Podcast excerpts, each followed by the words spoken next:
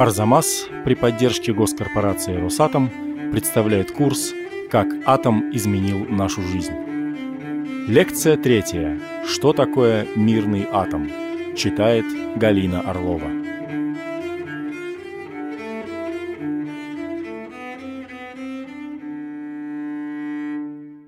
В 1960 году поэт Леонид Мартынов написал «Добрый мир, который я люблю, ты недавно вышел из окопов, и я тебе чего-нибудь куплю в магазине изотопов.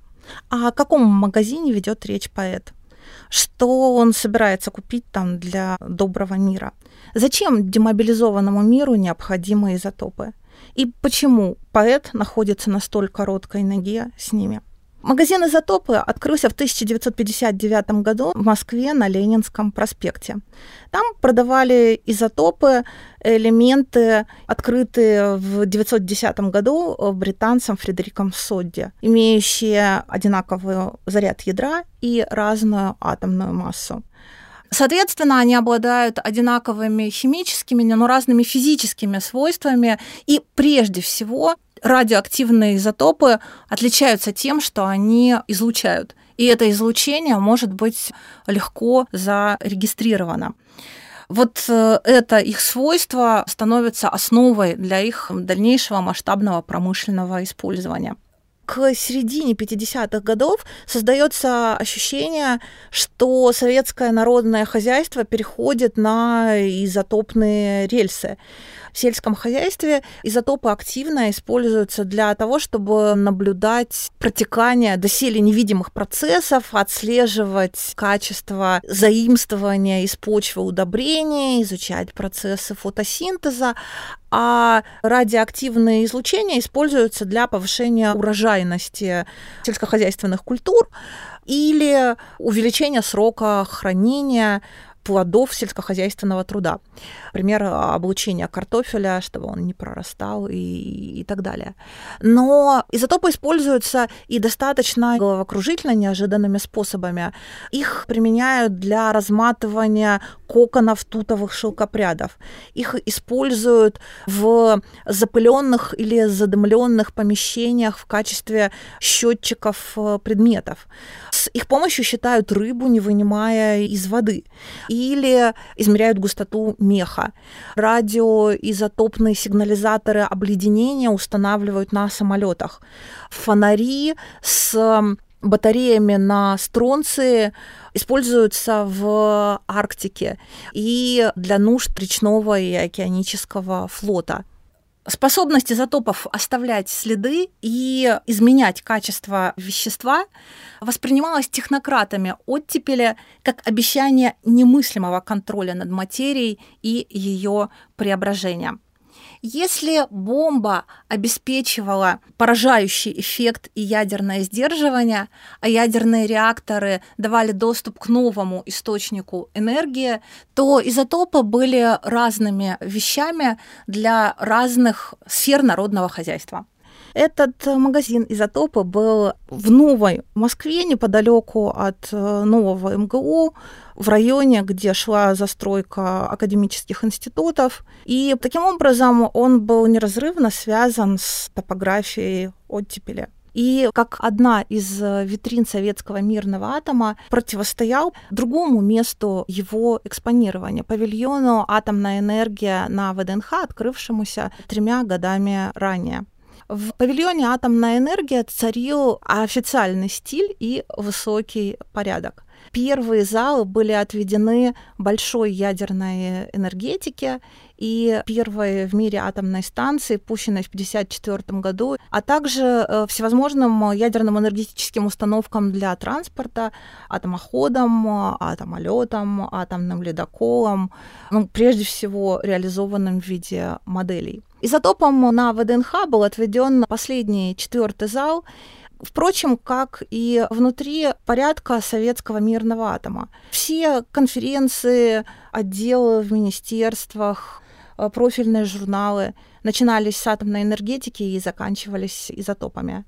Основной символический капитал доставался не им, но именно они были проводником мирного атома в почти повседневную жизнь советского человека. По крайней мере, именно об этом современников атомного века оповещали журналисты, полюбившие рассказывать о новом магазине, открывшемся на Ленинском проспекте. Журналисты домистифицировали атом, то есть приближали его к человеку.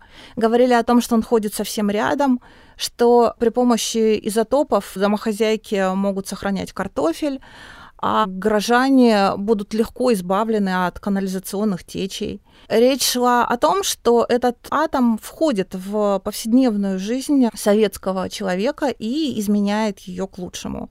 Это был добрый мирный атом, противостоящий злому военному. Девятый номер «Огонька» за 60-й год писал, чем велик советский атом? Тем, что он демобилизованный. Да-да, не спорь. У нас он снял военную форму. С тех пор, как пустили первую атомную станцию, атом надел рабочую спецовку. Изотопы – это же атомы в спецовках, мирные труженики. За этим определением мирного атома можно различить главный слоган советского дискурса о мирном атоме, приписываемый научному руководителю атомного проекта Игорю Васильевичу Курчатову. Атом должен быть не солдатом, а рабочим. Атомов в спецовках в магазине изотопа не было, но зато там можно было найти красавиц, выпускниц физического факультета, инженеров, физиков в белых халатах, у светящихся досок с каркасом таблицы Менделеева, демонстрирующих необычные товары. Хлопкоробам они обещали помочь вырастить более качественный хлопок, хлебопекам испечь хлеб, врачам вылечить болезни, металлургам получить более качественный металл. По своему формату магазин «Изотопы» представлял собой демонстрационный зал, магазин, то есть не самый привычный формат торговли для советского человека.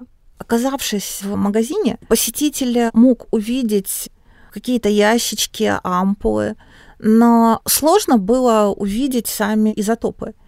Поскольку э, атом его работа по большей части остаются невидимыми, то и разговор о видимости изотопов был таким очень условным. С одной стороны, это запись в каталоге, с другой стороны, это такая светящаяся таблица, которую как раз и показывали вот эти девушки в белых э, халатах. С третьей стороны, иногда журналисты поясняли, что, ну вот, э, это такое что-то темненькое и невзрачное, но на самом деле это очень мощный и действующий, сильный кобальт-60. Таким образом, магазин функционировал в качестве экрана особого рода или интерфейса – это был не единственный интерфейс мирного атома. За 11 лет до открытия этого магазина в декабре 1948 года была создана препарационная лаборатория при Институте биофизики Академии меднаук СССР. Препарационная лаборатория была первой инстанцией, занимавшейся изотопной логистикой. В нее приходили изотопы полуфабрикаты, там их фасовали. Важно, что препарационная лаборатория соединяла миры закрытых и открытых работ с атомом.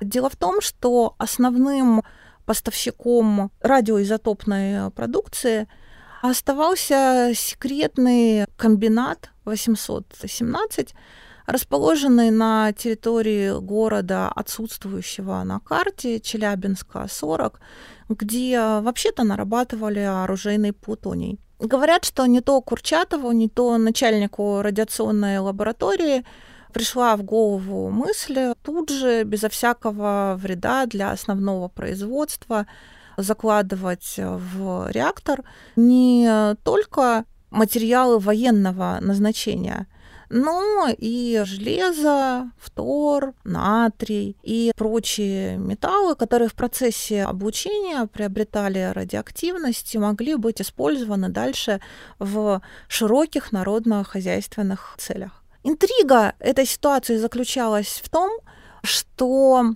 радиоизотопные материалы нужно было доставить с секретного объекта для того, чтобы каким-то образом в дальнейшем осуществить их фасовку, перераспределение и передачи, в том числе для несекретных работ. После того, как в 1949 году была испытана первая советская атомная бомба, и наличие атомной промышленности в Советском Союзе стало секретом Полишинеля, с части работ в промышленности и медицине секретность сняли. Однако места, источники поставки делящихся материалов оставались секретными и совершенно секретными. И в этом смысле радиоизотопная лаборатория была тем местом, по которому прошла граница между секретным и несекретным мирным атомом то есть она была интерфейсом. И надо сказать, атомы, которые туда приезжали, еще не были до конца демобилизованы, потому что логистикой и поставкой на том этапе занималось Министерство внутренних дел, их буквально поставляли люди в погонах. Возникает вопрос, почему мирный атом в Советском Союзе подается через интерфейсы? Какую роль разного рода экраны, связующие устройства играют во взаимодействии с мирным атомом? Следует отметить, что мирный атом не только советский, имеет абсолютно военное происхождение, является побочным продуктом использования военных технологий. Впервые, ну, по крайней мере, так считается, впервые вопрос о мирном использовании атомной энергии был поднят 13 ноября 1945 года, буквально через два с лишним месяца после запуска советского атомного проекта, то есть на самом гребне военных разработок. Интересна формулировка.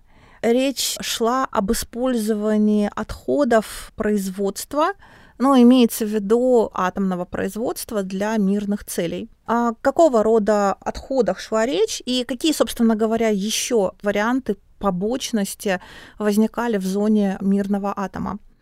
Во-первых, в реакторах выделяется большое количество энергии. Эту энергию необходимо куда-то отводить. Так возникла идея ядерной энергетики. То есть, по сути дела, ядерная энергетика возникает из необходимости каким-то образом канализировать энергию, образующуюся в процессе производства оружейного плутония и другого ядерного топлива для военных нужд. Во-вторых, в процессе производства все того же оружейного плутония выделялись или оставались разного рода отходы, получившие название осколки. Они были радиоактивными, их тоже можно было пытаться так или иначе использовать. И, наконец, стоит говорить о тех смещениях, сбоях и почти анекдотических казусах, которые создают такую легендарную поверхность первых лет реализации советского атомного проекта.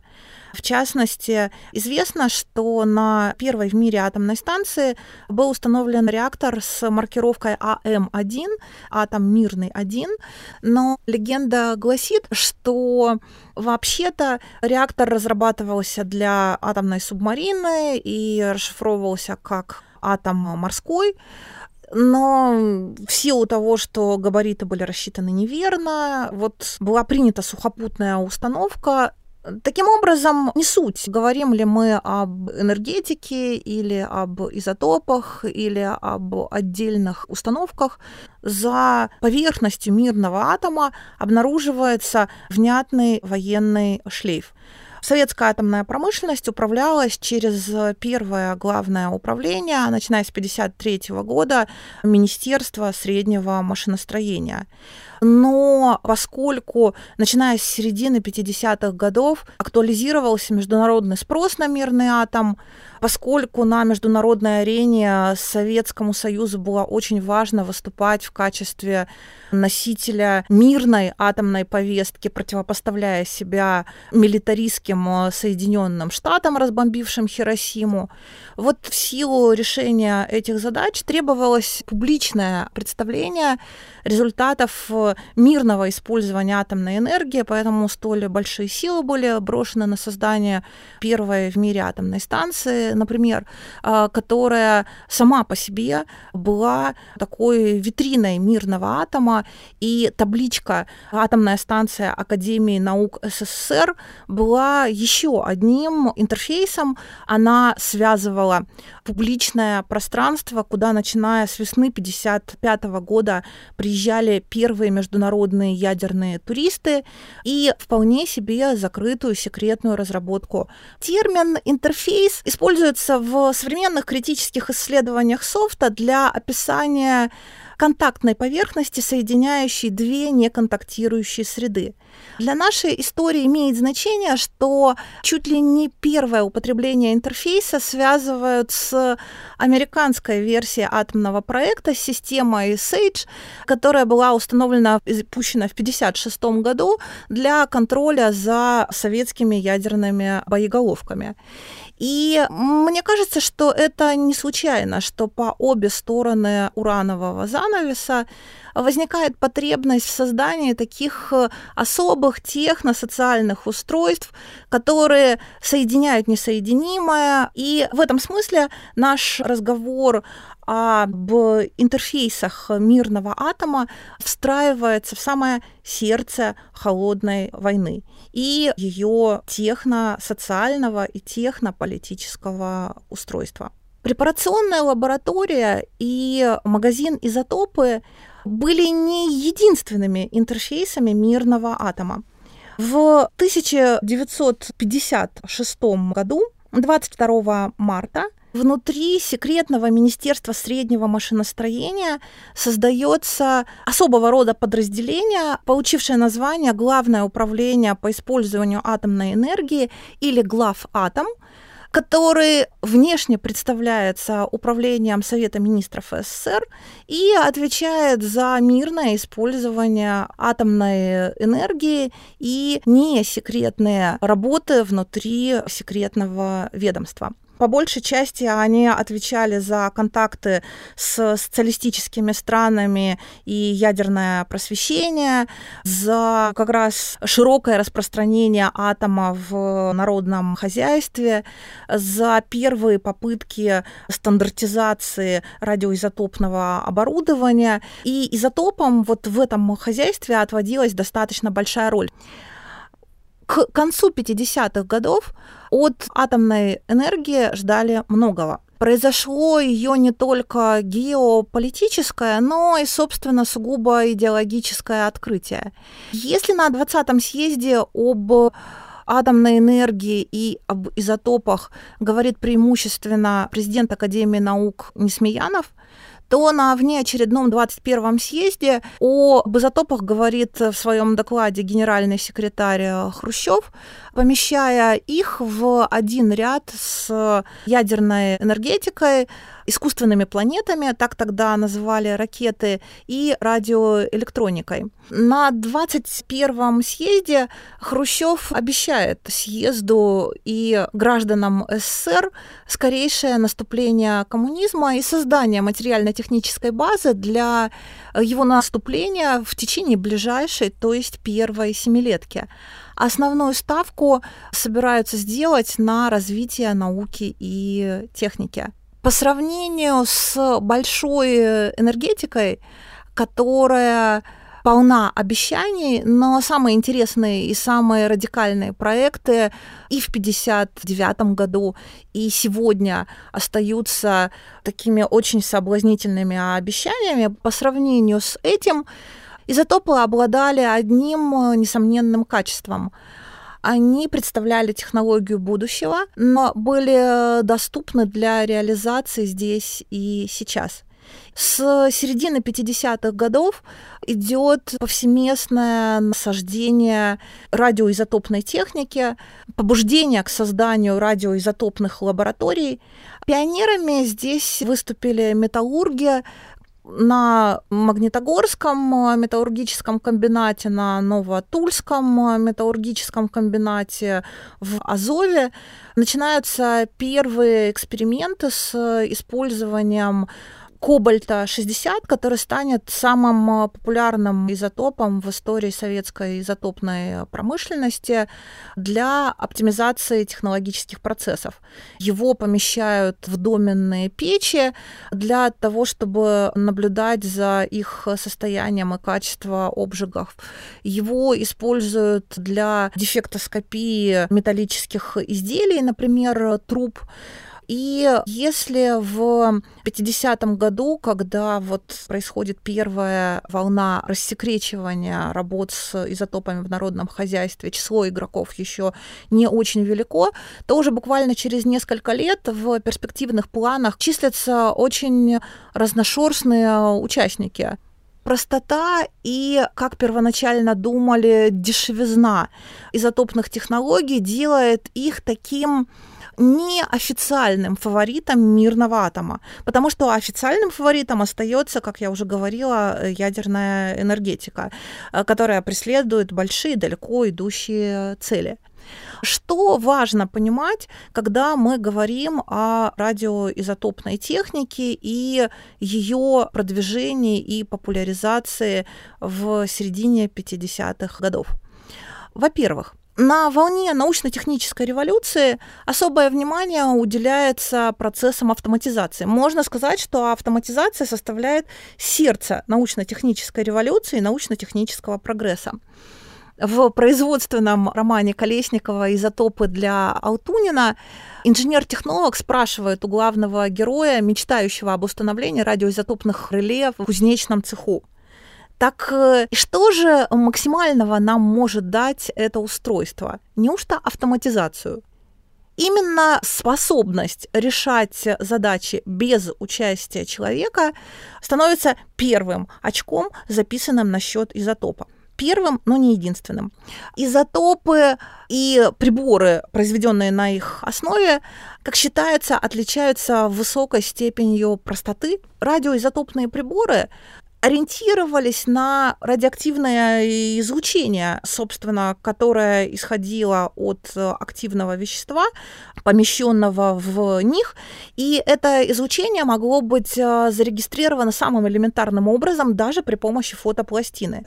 Зачастую предполагалось, что часть задач по обновлению, оптимизации производства можно будет э, решить, поставив не очень дорогостоящее радиоизотопное оборудование и не производя базовой реконструкции.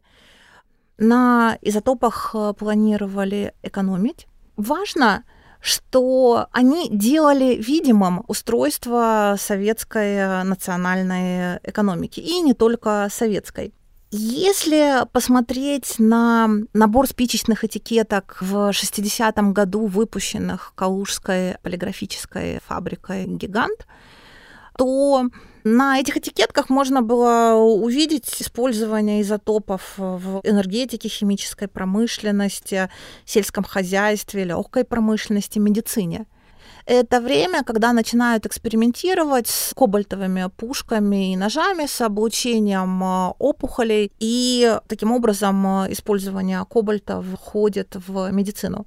Если следовать за Леонидом Мартыновым и отправляться в магазин изотопы для того, чтобы купить что-нибудь для доброго мира, кажется, что прогноз совершенно оптимистичен. Советский Союз активно внедряет использование изотопных технологий в народное хозяйство, но ситуация не так проста и однозначна. Поставки изотопов могли быть нерегулярными. Например, Магнитогорский комбинат столкнулся с тем, что из девяти изотопов, которые он заказывал, ему поставляют 9, и не поставляют самый важный, который закладывается в доменные печи во время их остановки на ремонт. Печи на ремонт остановили, изотоп, как оказалось, не поставили. Как у всей социалистической экономики, при поставке изотопов возникали проблемы с упаковкой все потери радиоактивности, происходящие в дороге, контора «Изотоп» относила на счет потребителя. Но, кроме всего прочего, это представляло радиационную угрозу. Большие вопросы возникали у почты СССР. И вторая половина 50-х годов – это время, когда почта выясняет с глафатомом и другими соответствующими структурами правила транспортировки изотопов по почте. Например, в самолете их перемещают в крыльях, что меня всегда удивляло, и я теперь смотрю на крылья с некоторым опасением. В 50-е годы часть э, предприятий вынуждены были отказаться от э, использования радиоизотопов и изотопной техники из-за того, что они не могли соответствовать требованиям, которые предъявляет санитарная инспекция и санэпидстанция. Такая родовая травма э, социалистической экономики, нехватка и дефицит, сбои в работе смежников в случае с изотопами оборачивались угрозами и рисками безопасности. Если внешний публичный интерфейс высказывания о мирном атоме невероятно оптимистичен и доброжелателен, то ведомственная переписка полна тревоги.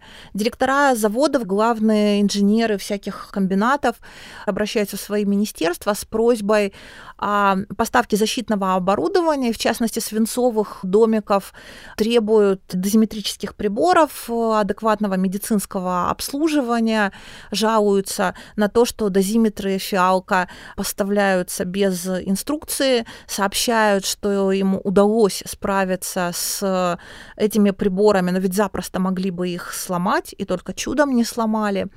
Таким образом, дефицит, проблема упаковки и фасовки, логистика, транспортировка, средства безопасности делают ситуацию с изотопами совсем не такой простой, какой она казалась в самом начале, и совсем не такой дешевой, потому что на обеспечение безопасности и закупку необходимого оборудования требуются ресурсы, а использование этого оборудования предполагает достаточно высокий уровень квалификации, не ограничивающийся теми фотографическими пластинами, о которых мечтали в самом начале. Таким образом, к началу 60-х годов, когда Мартынов пишет свои стихи, градус такого изотопного оптимизма и эйфории не то чтобы сходит на нет, но заметно ослабевает. Точно так же становится понятно, что ни одна из обозначенных задач, легко решаемых при помощи радиоизотопной техники, не решается быстро и беспроблемно. И вот этот э, сложный альянс, сложная смесь утопического импульса и первых разочарований, технологического оптимизма и первых проявлений технофобии, надежд на решение ключевых производственных задач и технологических осложнений может быть описано в качестве специфического техносоциального альянса или социализма изотопов, время которого пришлось на середину 50-х, начало 60-х годов. Следующая лекция о том, как и почему физики в СССР приобрели не только научный, но и политический и культурный авторитет. Проект подготовлен при поддержке госкорпорации «Росатом» в рамках празднования 75-летнего юбилея атомной промышленности –